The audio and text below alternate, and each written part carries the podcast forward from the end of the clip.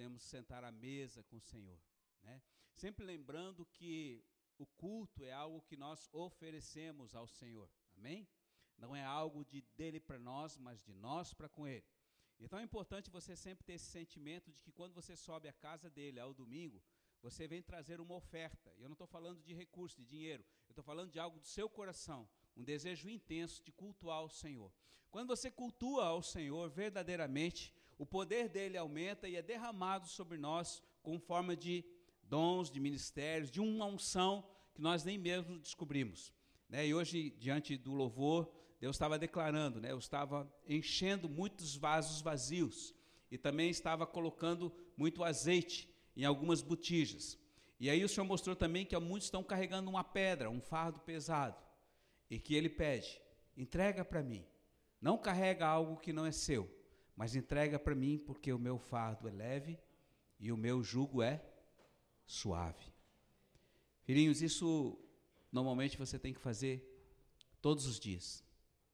Todo dia, por causa da poluição do mundo, por causa daquilo que nós vivemos no dia a dia, pelas próprias circunstâncias, a pressão que ela nos, nos oprime, nós precisamos todos os dias, a cada manhã, e muitas vezes, várias vezes no dia, levar aos pés do Senhor o nosso fardo, porque ele é pesado. Fardo de homem é humilhante e pesado. O fardo de Deus é leve e suave. Muito bem, queridos. Vamos abrir a palavra no Salmo 126.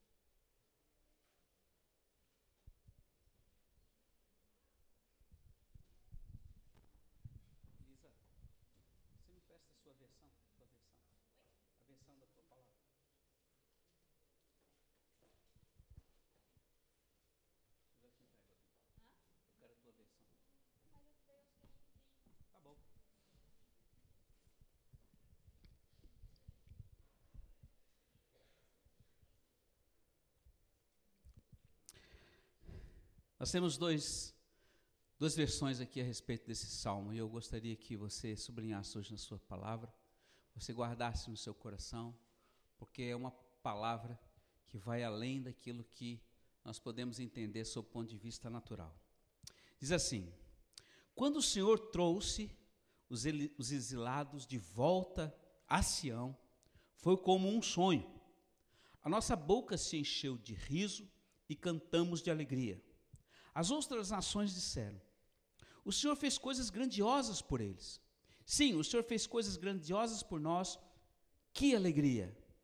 Restaura, Senhor, restaura a nossa situação como os riachos que revigoram o deserto. Os que semeiam com lágrimas colherão com gritos de alegria, e os que choram enquanto lançam as suas sementes cantam enquanto voltam com a sua colheita. Agora eu vou ler uma outra versão que diz assim: quando Iavé fez voltar os exilados de Sião, ficamos como quem sonha. A nossa boca se encheu de riso e a nossa língua de canções. Até em outras nações se diziam: grandes coisas fez o Senhor por eles. Sim, o Senhor tem feito grandes coisas por nós, por isso estamos muito alegres. O Senhor faz voltar os nossos exilados como as torrentes do Negueve. E os que semeiam com lágrimas ceifam em meio às canções. Vão andando e chorando ao levar a semente, mas ao voltar, voltam cantando, trazendo os seus feixes. Pai, nós queremos submeter e sujeitar esta palavra a Ti nesta noite e pedir a Tua graça para com ela, para que ela entre nos corações e possa produzir frutos que permaneçam por toda a eternidade. A palavra é Tua, Senhor, e nós estamos aqui como quem sonha. Aleluia. Irmãos, eu não posso deixar de, de relatar esse texto, porque Lu e eu, né, estamos como quem sonha, né? Principalmente pela grande bênção que o Senhor nos deu essa semana, né? As nossas gêmeas, as nossas duas bebezinhas, as nossas netinhas, que a Rebeca e a Débora, que foi um grande presente do Senhor. E nós estamos vivendo como quem sonha, não somente por causa da bênção que o Senhor nos presenteou nesta semana, mas por causa dos feitos de Deus entre nós. Grandes coisas tem feito o Senhor por nós como igreja. E nós temos observado, nós temos participado. Nessa semana nós tivemos o pastor Fernando e a pastora Grace em, em duas localidades no Chile, levando a, luz da presença do Senhor, a tocha do Senhor, em lugares extremamente magníficos, né, lugares de deserto, lugares de montanhas, de vulcões, e ali levaram a tocha do Senhor e a presença do Senhor, e aquilo que o Senhor fez ali foi algo magnífico, que foi a, a, a mando do Senhor. Ontem mesmo eles estiveram também numa outra localidade ao sul do Chile, levando a tocha e desfazendo um espírito de idolatria muito grande naquela região, em obediência ao Senhor. Então, Deus fez algo na costa oeste da América do Sul, e Deus tem nos levado a lugares extremamente é, inóspitos, lugares distantes, confins da terra, para levar a luz da sua presença. Eu não sei quantos de vocês viram a imagem né, do que eles enviaram aí, das fotos lá na, naquele deserto do Atacama, aquelas regiões ali, foi uma coisa tremenda. Nossa Grace passou um pouquinho de mal por causa da altitude, teve grande dor no baço, mas hoje, graças a Deus, chegou já em, em, em Blumenau e está extremamente bem. Também Rodrigo e Flávia, essa semana, foram enviados, estão lá no Morningstar, nos Estados Unidos, é, recebendo a essência de uma água cristalina do ministério do Rick Joyner. E hoje pela manhã eles tiveram a oportunidade de estar compartilhando numa igreja, numa pequena igreja, a respeito da nossa missão como igreja aqui em Florianópolis. Né? E os irmãos lá nos Estados Unidos ficaram assim maravilhados, choraram, se quebrantaram, porque eles perguntavam como uma pequena igreja lá do sul desse planeta consegue alcançar 150 nações e continua indo em obediência. E eles disseram: o que nos move é o amor pelo Senhor, a obediência do ID. Então nós somos chamados a obedecer ao Senhor, porque obediência ao Senhor é o oxigênio dos céus. Amém? Então, Deus fazendo. E hoje ainda, Ronaldo e Ana estavam lá, estão lá, continuam até em Jerusalém, no nosso altar, até o, domingo que vem. E hoje estavam comemorando a unificação de Jerusalém, se alegrando, profetizando, né, abençoando aquela cidade. Então, esse é um pouquinho daquilo que Deus tem nos falado, que as nações para nós é como um quintal, irmãos. E nós estamos indo e voltando, porque Ele tem sido gracioso para conosco. E paralelo a isso, tudo que nós vivemos nesses últimos meses, toda a presença do Senhor entre nós, as grandezas do Senhor, as tochas sobrenaturais que o Senhor tem nos dado e as bênçãos de Deus, dele sobre a nossa vida, tem feito com que nós, como igreja, estejamos como aqueles que sonham. Então, eu posso dizer para vocês, quando o Senhor nos fez voltar a Sião, ficamos como quem sonha. Amados, nunca existiu isso na história. E agora eu vou voltar aqui ao texto de Israel. Eles foram cativos, eles foram levados, humilhados, derrotados, despojados, eles foram como escravos até Babilônia, e ali eles ficaram exatos 70 anos pela palavra profética de Deus. Mas chegou um momento que Deus mudou a sorte, o coração do rei, mudou o coração de Ciro, mudou o coração e eles puderam retornar a terra prometida que é Israel. E aí eles retornaram e começaram a refazer o templo, começaram a refazer a cidade e montar os muros. E quando eles voltaram, eles estavam como quem sonha, porque isso nunca existiu em momento algum da história. Um povo que tivesse sido dizimado, que tivesse levado à escravidão, se, retornar para a sua terra e trazendo as riquezas da própria nação onde eles eram cativos, porque Deus tinha mudado o coração de um rei ímpio e ter feito maravilhas. Então, aí eles ao retornar, retornar a Israel, eles estavam como quem sonha, eles estavam, a boca deles se enchendo de riso e eles vinham cantando pelas estradas, pelos caminhos que levavam até a terra prometida. Era algo assim sobrenatural que estava acontecendo com eles. E as próprias nações em volta deles que ouviam falar a respeito deles, diziam assim: grandes coisas tem feito o Senhor por eles. E eles assim, é impossível. O Deus deles é o Deus de Israel, é o Deus dos céus, o único Deus. E eu quero dizer para você hoje aqui que está aqui neste lugar, você que tem raiz nesse lugar, você que nos visita hoje aqui neste lugar, Talvez você não tenha tido uma vida ainda de tanta alegria, porque os sonhos que você tem ainda não se realizaram. Como eu falei semana passada, existe um grande é, tempo, existe um, uma grande lacuna entre o, o, o, o receber e o, e, o, e o tempo de espera que nós temos para receber. Nós passamos mais tempo na vida esperando do que recebendo. Todos nós fazemos oração, intercedemos a Deus porque desejamos algo de Deus. E eu posso dizer para você, há 20 anos atrás, exato 20 anos atrás, quando nós estávamos lá na Escócia, quando nós estávamos numa situação Lu e eu, uma situação extremamente deplorável, do ponto de vista espiritual, e, e, e, tendo grandes problemas a nível de ministério, o Senhor nos dava essa palavra: Eu darei a vocês as nações como herança. E hoje eu posso dizer para vocês que nós nada somos, mas nós temos conquistado as nações para o Senhor. E os povos que são muito mais ricos que nós, povos como da América, e ouvem e digo: Como? Como vocês estão conseguindo ir? E a gente diz: Ele. E eu quero dizer algo para você.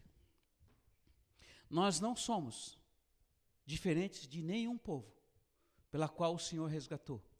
Nós somos com tanta fraqueza, tanta falha e tantos problemas que vocês não imaginam. Mas tem uma coisa que nos move. Nós somos apaixonados por Ele. E eu quero dizer que quando você tem um coração apaixonado, você nunca vai olhar a circunstância, você nunca vai dizer não tem jeito, não dá e é impossível. Porque quando você tem um coração apaixonado, você dá a vida por aquele que você ama. E dar a vida significa morrer para si mesmo e viver para quem você ama. E eu quero dizer para você, hoje você está aqui, porque não somente porque Ele amou você, mas porque muitos daqueles que receberam o amor dele, que foram lá no passado, os apóstolos, os profetas, e tantos outros que pagaram um grande preço de, com a própria vida, para que eu e você pudéssemos estar hoje aqui, levando a luz da presença e crendo naquele que nos salvou, amém? E eu quero dizer para você, pessoas que amavam ao Senhor acima da própria vida. E hoje Deus tem nos chamado a amá-lo acima da própria vida. Mas Ele é tão carinhoso, tão amado, tão apaixonado, que Ele diz lá no Salmo 37, 4: Eu realizo os sonhos daqueles que satisfazem o meu coração. Então eu digo para você, qual a motivação sua, filhinho? Eu queria que você meditasse aqui um pouquinho. Qual a sua motivação de vir à casa do Senhor? Qual a sua motivação de ter o Senhor na sua vida? É para você ser abençoado? Você não precisa me dizer. É para você receber algo de Deus? Para você ter uma família boa? Para você ter saúde? Para você ser próspero financeiramente, ter um bom emprego, um bom trabalho, ser um bom empresário, ter muitos recursos, é por isso. Isso são bênçãos. As bênçãos são boas, elas não precisam ser desprezadas. Mas eu quero dizer que se você buscar o Senhor, porque você quer algo de bom dele, no sentido de que você tem uma vida melhor, eu posso dizer que isso é uma certa politicagem. Sabe o que é politicagem, né? Toma lá da cá. Ah, não, eu amo o Senhor porque Ele me abençoa. Agora eu quero dizer algo para você. Existe uma grande diferença entre você amar alguém porque você tem algum interesse. Existe uma grande diferença entre você amar uma pessoa pelo que ela é e pelo que ela pode te dar. Hoje Deus diz para você, filhinho, você tem ouvido muito desta palavra. Mas o seu coração, o seu coração ainda está nas minhas bênçãos. Muitos de vocês. Muitos de vocês me servem porque querem algo em troca. Mas eu quero dizer para você que se você me amar pelo que eu sou, nada vai te faltar. Se você me amar por aquilo que eu sou, não haverá limites naquilo que eu posso te abençoar. E é tão grande que eu realizo isso que quando os judeus foram cativos por causa da desobediência, e eles foram levados como escravos, eles foram humilhados, o rei deles foi cegado e foi acorrentado até a Babilônia. Anos depois, Deus os traz de volta, não somente livres, mas trazendo as ofertas que o próprio rei de Babilônia deu para que eles pudessem colocar e levantar novamente o templo do Senhor. Quem fez isto? Ele. E eu quero dizer para você, filhinho, Deus quer encher os seus lábios de riso e quer colocar canções nos seus lábios. Eu, eu às vezes estou com o Joãozinho, quando a gente sai de carro e ele está muito feliz, ele começa a cantar. Né? E começa a cantar, cantar. é, musiquinhas que, que, que expressam uma alegria. Por quê? Porque está feliz. Alguém já cantou no banheiro aqui? Por que você canta no banheiro? Porque você está feliz. Se você não canta no banheiro, é porque é sinal de que você já não está mais tão alegre. Quando você não tem um coração grato, um coração que em todas as coisas que você pode contemplar a beleza, como um dia que deu aí, acho que foi na quinta-feira, meu, que dia, que coisa maravilhosa, um céu azul tremendo. Depois caiu a chuva, foi quinta ou quarta. Mas é algo que, um presente de Deus para nós. A alegria do Senhor produz cânticos, cânticos novos. Não importa se você é desafinado ou não. Lá no banheiro o som fica bom por causa da reverberação e ninguém está te escutando. Então ali embaixo do chuveiro você pode cantar à vontade. Canta para o Senhor, amém?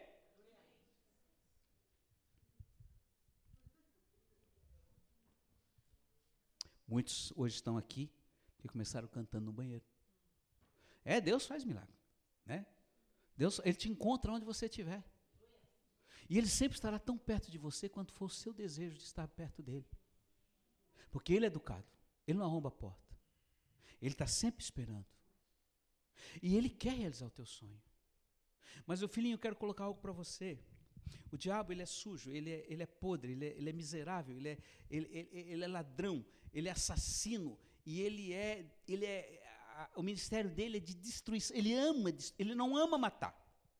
O diabo não ama matar, ele ama é, é, é, é destruir aos poucos, é, é, é deixar você aos poucos sendo reduzido a menos que nada. E muitos de vocês hoje têm passado por sentimentos maus, pensamentos maus, medo do futuro, medo de doença, medo do que vai ser o dia de amanhã, insegurança, ansiedade, preocupação, não conseguem mais sorrir, não conseguem mais ser felizes em meio à tribulação. Então, quando vem a tribulação, se sentem coitados e parece que Deus fechou os céus e você se sente o último dos homens e começa a sentir um processo depressivo de tristeza e daqui a pouco você fica lá na sua cama e você já não tem mais vontade de sair daquele quarto escuro e não quer mais ouvir ninguém, falar com ninguém, porque parece que o mundo inteiro está contra você e ele vai botando o pé em cima de você e vai fazendo assim e vai te detonando aos poucos até que você chega uma hora que você pimba,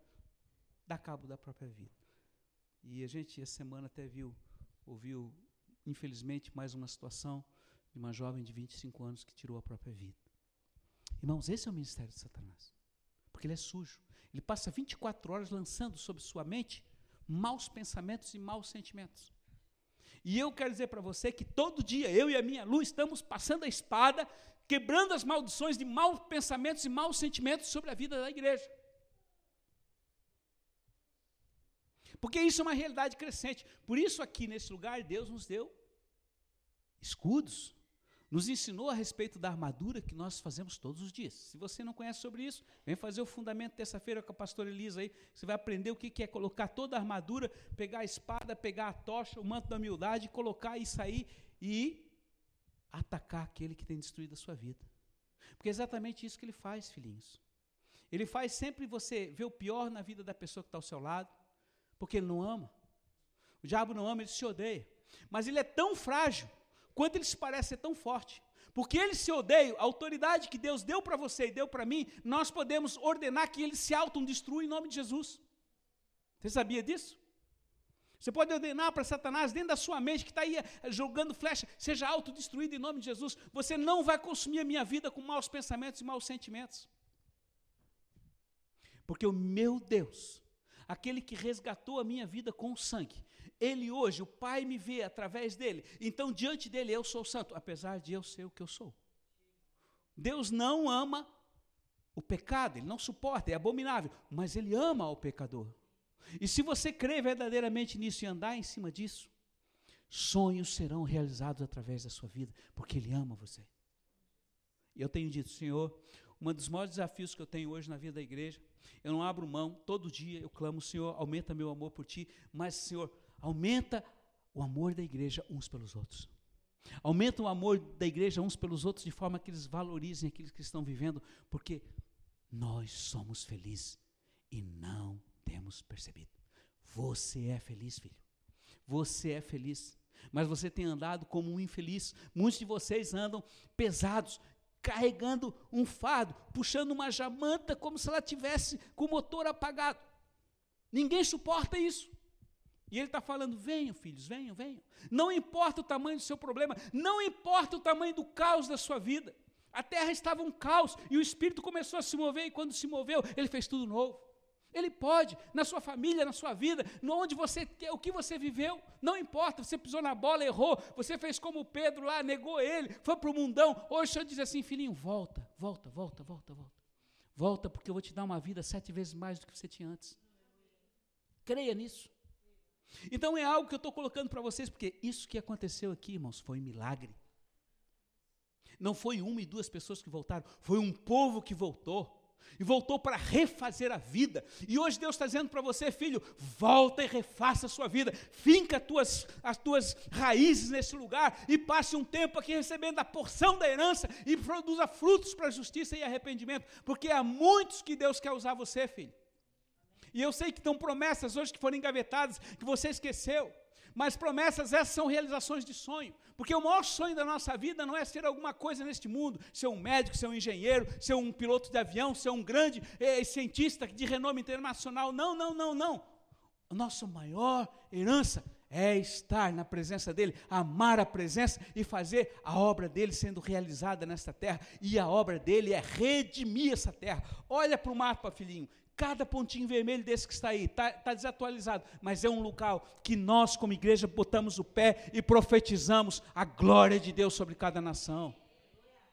E eu quero dizer assim: não há nada de glória nisso, mas existe algo que queima o nosso coração, e eu quero, em nome de Jesus, que queime o seu coração obediência.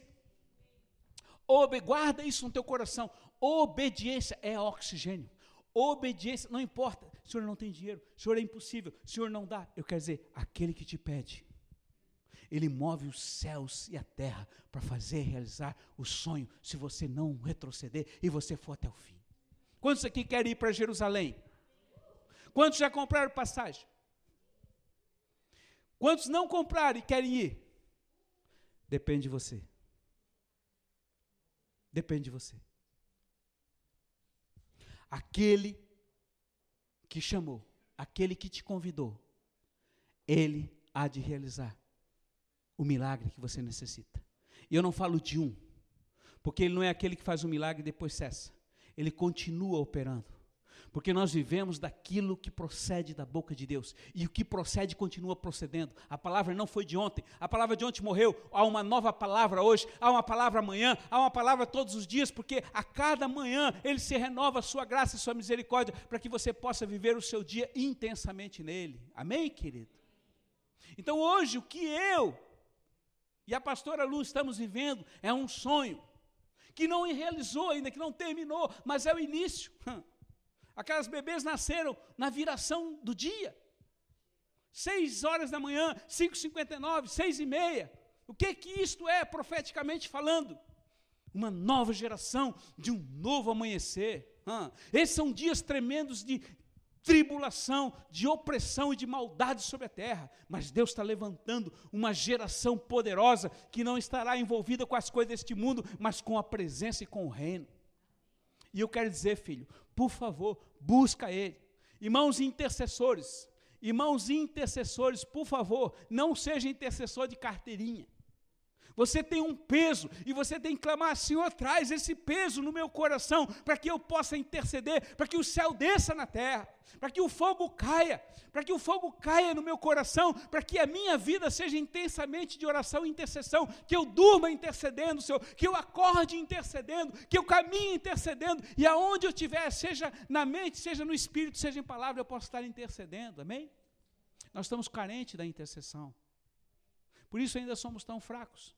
Mas eu estou orando e clamando ali todos os dias ali naquela torre ali, e eu estou clamando para que Deus queima, queima, queima, queima, queima. Quantos querem o avivamento aqui? Tem que começar por você, filhinho. Tem que começar você aqui, tem que começar você no altar, tem que começar você bebendo a água e fazendo com que a, a, cada vez mais jorre água desse altar e a terra seja inundada com a presença. Ah, pastor, mas a minha vida é muito seca. Ah, tem misericórdia. Se o pastor ora por mim, estou tô, tô mal. Irmão, não precisa levantar a mão. Mas se eu perguntar aqui quantos estão mal aqui, vai dar uns 4, 5 ou mais, vão dizer assim, eu estou mal, eu ando mal. Por quê? Porque eu, eu, eu me sinto seco. Irmãos, quantos de vocês aqui têm se sentido seco? Muitas vezes se sente seco. Eu levanto a minha mão. Eu já me senti seco. Você não sentiu seco? Não, Manu? Hein, irmão? Não tem momentos que se sente seco. Eu sinto seco. O que, que é seco? Seco é quando não produz vida. Não tem nada. É que nem você está num deserto. O que, que tem no deserto? Nada. Pedra, calor, escorpião. Quanto muito uma cascavel que você tem que correr ainda. Sede de matar. Calor de 50 graus. De noite, temperatura de menos 5. O que, que tem no deserto? Nada. Mas ele diz uma coisa aqui, ó. Olha aqui, volta para o Salmo. Olha o que ele diz aqui. Quando o Senhor nos trouxe de volta para Sião, nós ficamos como quem sonha. Nós, nossa boca se encheu de riso, nós cantamos de alegria, e as nações diziam que grandes coisas o Senhor tinha feito é, é por nós. Aí o Senhor diz assim, versículo capítulo 4: Ó Senhor, faz voltar os nossos exilados como as torrentes do Negev. Irmão, você sabe o que é o Negev? Negev é um dos desertos mais secos que tem no sul de Israel. Não chove. Não tem água naquela região. E se você andar naquele lugar, é só sequidão. Mas quando Deus envia água, quando Deus manda água, é incompreensível o que acontece. Eu gostaria que os irmãos passassem ali, colocassem um videozinho que eu quero mostrar para vocês uma, um testemunho do que é as torrentes do Negev, do que é a água do Negev, do que é o, o, o que ocorre no Negev.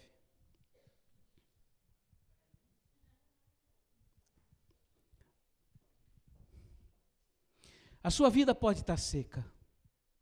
A sua vida pode estar extremamente seca de todas as maneiras. Mas quando Deus faz o milagre, veja o que acontece. Observe, irmãos. Pode apagar a luz aqui, querido.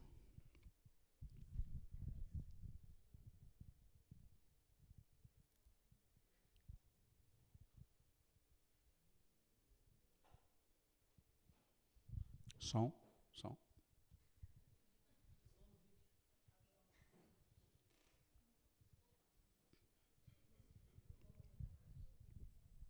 Eu não sei quantos de vocês já tiveram no Negev, mas quando você está lá e observa aquela sequidão, é um local muito próximo ao Mar Morto, à parte sul de Israel, é extremamente seco, filhos, não, não chove. Ali é uma região em que o próprio ar é tão seco, tão seco, que às vezes você é, é, dá problemas no nariz e chega a sangrar, de tão seco que é essa situação. Então, o que acontece? Há um fenômeno sobrenatural que ocorre ali naquela região.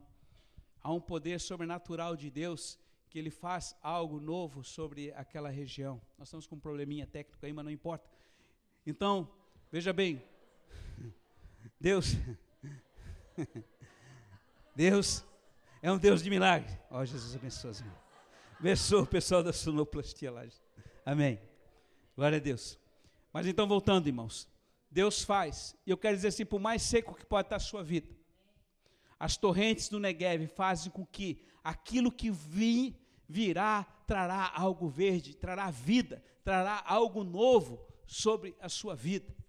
E eu quero dizer que nós temos vivido com essas águas que vêm, são águas purificadoras, águas que, que, que movem, águas que curam, água que restauram.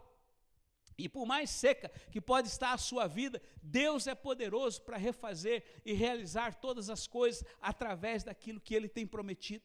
E eu quero dizer que Ele falou que se um dia Ele te prometeu algo, e se você for perseverante, está insistindo com Ele, e clamando a Ele, dizer: Senhor, eu quero a realização deste sonho, eu quero que seja edificado, seja concretizado, seja substancializado na minha vida aquilo que um dia tu falaste.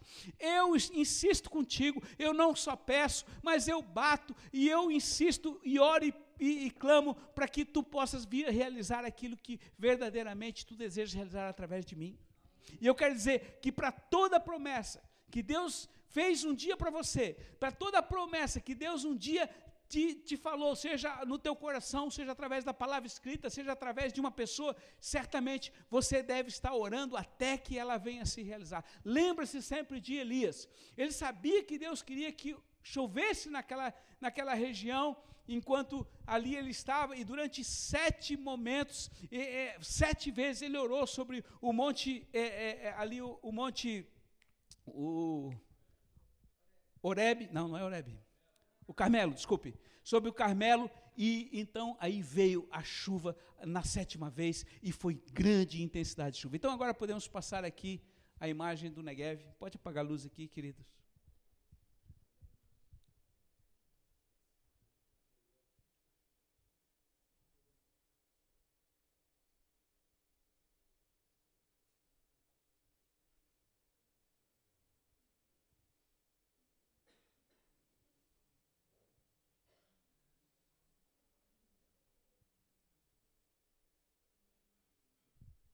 Som, som. Obrigado.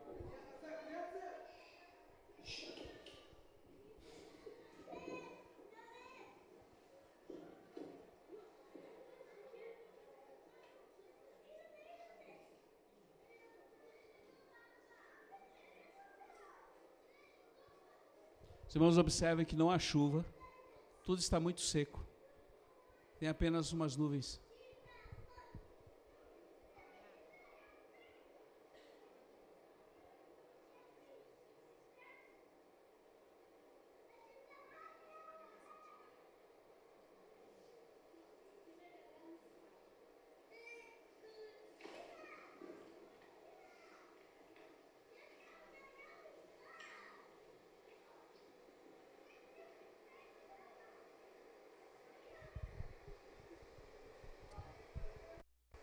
Então a água vem chegando.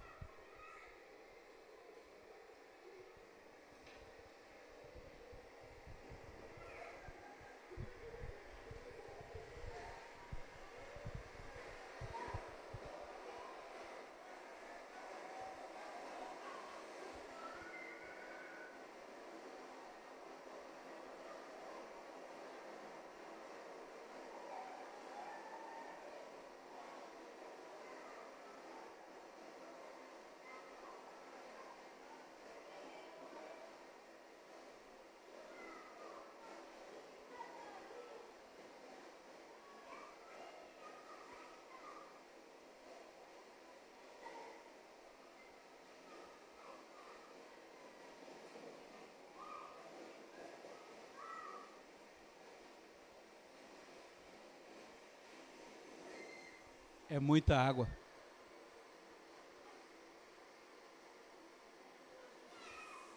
Uma torrente sobrenatural.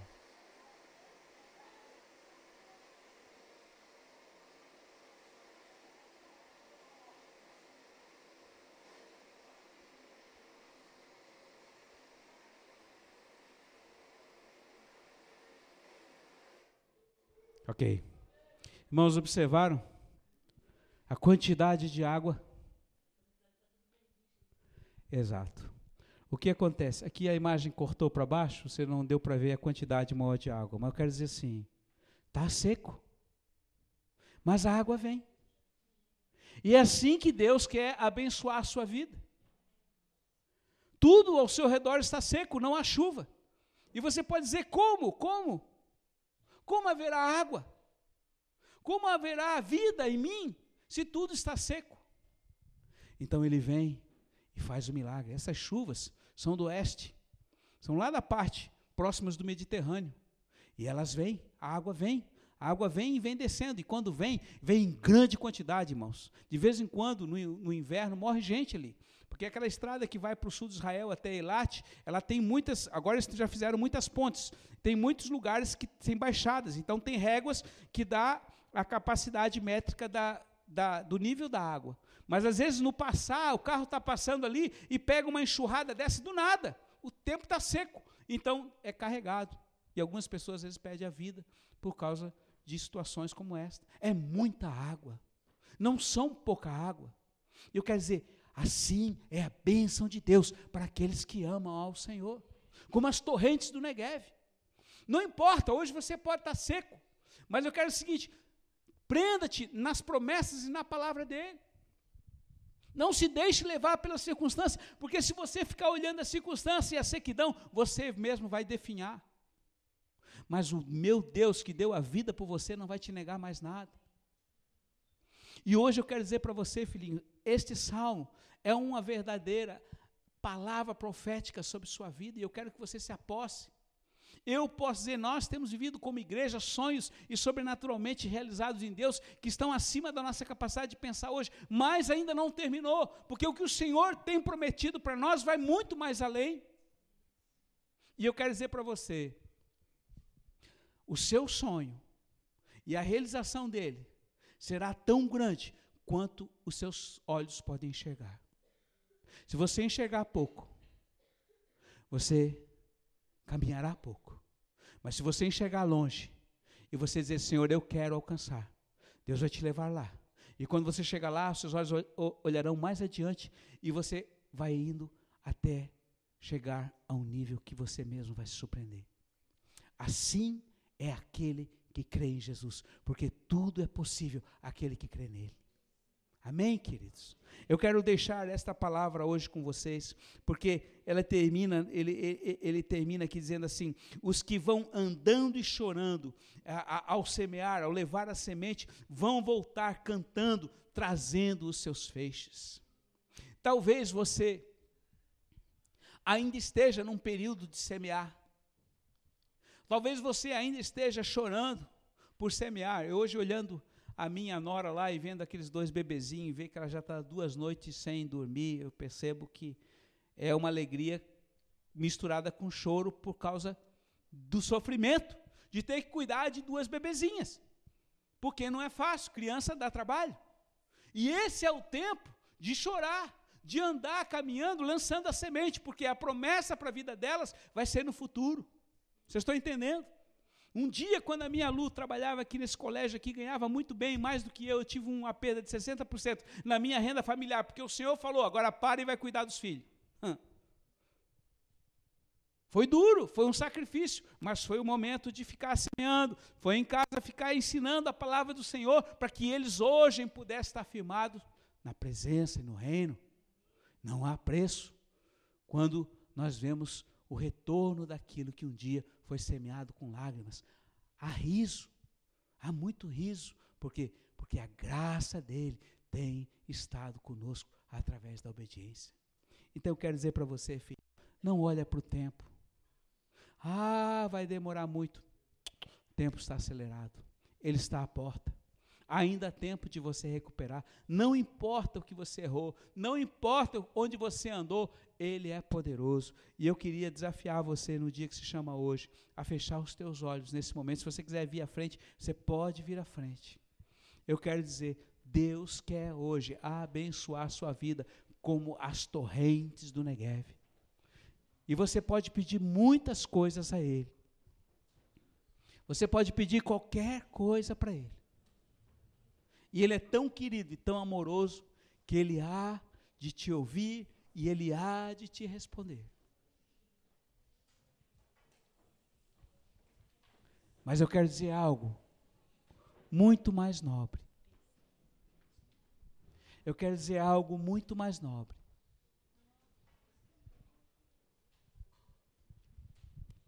Peça a Ele. Peça a Ele que a presença dEle na sua vida aumente mais. É mais nobre você dizer, Senhor, eu te desejo mais que tudo. Eu te desejo mais do que a minha vida, a vida do meu marido, do meu filho, do meu neto, mais do que a minha saúde. Eu te desejo mais do que qualquer outra coisa.